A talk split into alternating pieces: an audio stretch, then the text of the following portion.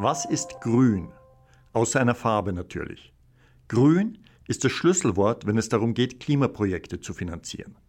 Wir müssen verstehen, was wirklich gut für die Umwelt ist und was den Klimawandel wirklich bremst. Dann können wir sehen, wie wir das bezahlen. Nur was wirklich grün ist, wird helfen, die Menschheit zu retten. Und was das ist, erfahren Sie in unserem Podcast Wege aus der Klimakrise.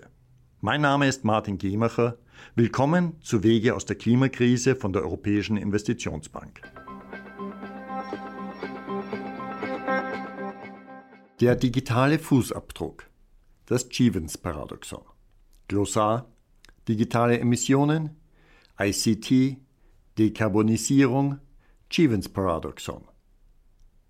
Sie denken wahrscheinlich, wenn ich einen Podcast anhöre, ist es besser für die Umwelt, als wenn ich ein Hochglanzmagazin kaufe. Schließlich muss dafür weder ein Baum gefällt werden, noch ein Lieferwagen von A nach B fahren. Ökologisch fühlt sich das gut an, oder? Wenn ich ein E-Book kaufe und in der Cloud speichere, produziere ich auch weniger Kohlendioxid, als wenn ich das Buch im Laden kaufe. Aber stimmt das wirklich? Für das E-Book brauchen wir Strom, und zwar für das Endgerät, für den Server, auf dem das Hörbuch liegt, und die Datenübertragung auf unser Gerät. Um zu messen, wie sich die Digitalisierung auf das Klima auswirkt, müssen wir zwei Dinge wissen. Erstens, wie hoch die Emissionen der Branche der Informations- und Kommunikationstechnologie selbst sind, englisch abgekürzt ICT, und zweitens, welche Folgen die ICT-Nutzung in anderen Branchen und im Alltag hat. Fangen wir mit den eigenen Emissionen der Branche an. Informations- und Kommunikationstechnologie ist ein Wirtschaftszweig, also stößt sie Kohlendioxid aus und trägt zum Klimawandel bei. Aber diese Emissionen sind nicht leicht zu messen. Es gibt Studien, die besagen, dass die CO2-Emissionen der Digitaltechnologien in den OECD-Ländern seit 2013 um rund 450 Millionen Tonnen gestiegen sind. Anderen Studien zufolge sind sie in den letzten Jahren zurückgegangen, weil die neuere Technik effizienter ist. Immerhin verwendet ICT als Energie Strom und keine anderen umweltschädlicheren Energiequellen.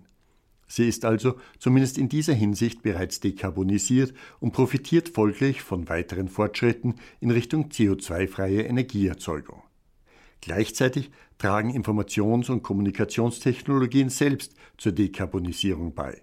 Und damit kommen wir zum zweiten Punkt, der Nutzung digitaler Technologie, um CO2-Emissionen zu verringern. Intelligente Netze, Smart Cities, Industrie 4.0, Erdbeobachtungssatelliten, sie alle helfen uns, Energie effizienter zu nutzen. Und die Geräte und Lösungen dafür werden immer kleiner und leistungsfähiger. Aber da wird die Sache schwierig.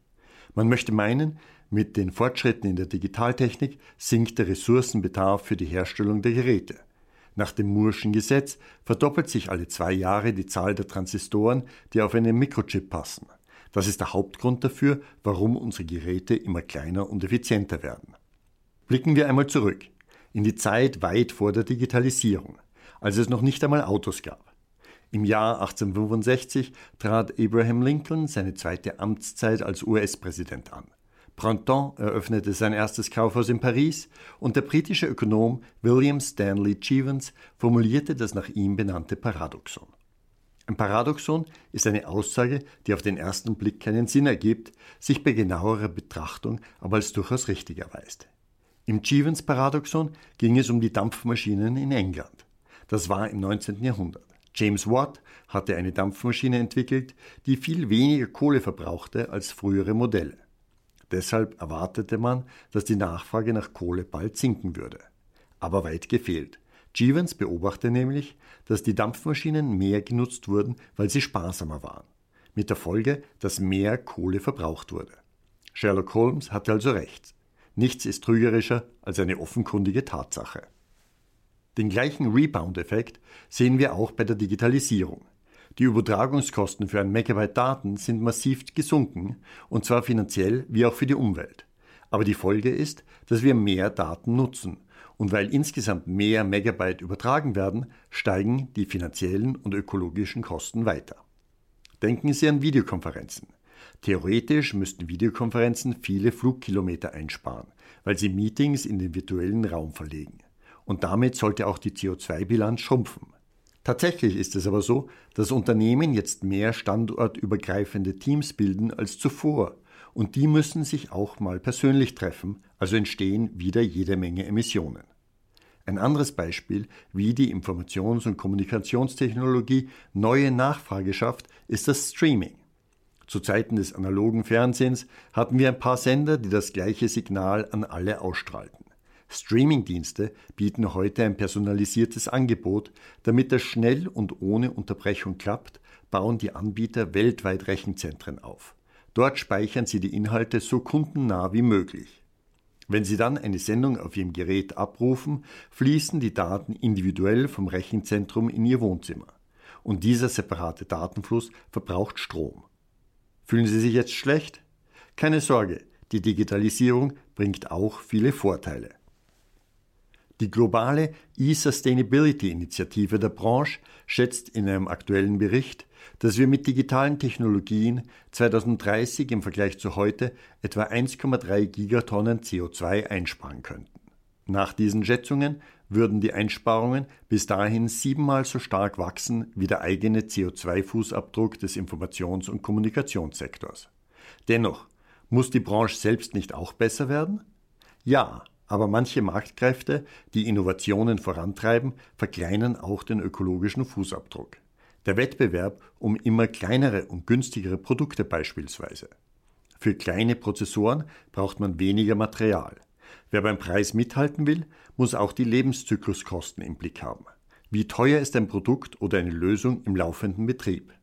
Da kommen zwangsläufig die Energiekosten ins Spiel. Also haben Unternehmen einen Anreiz, sparsamere Lösungen zu entwickeln. Paradebeispiele dafür sind die neuesten Glasfasernetze und 5G.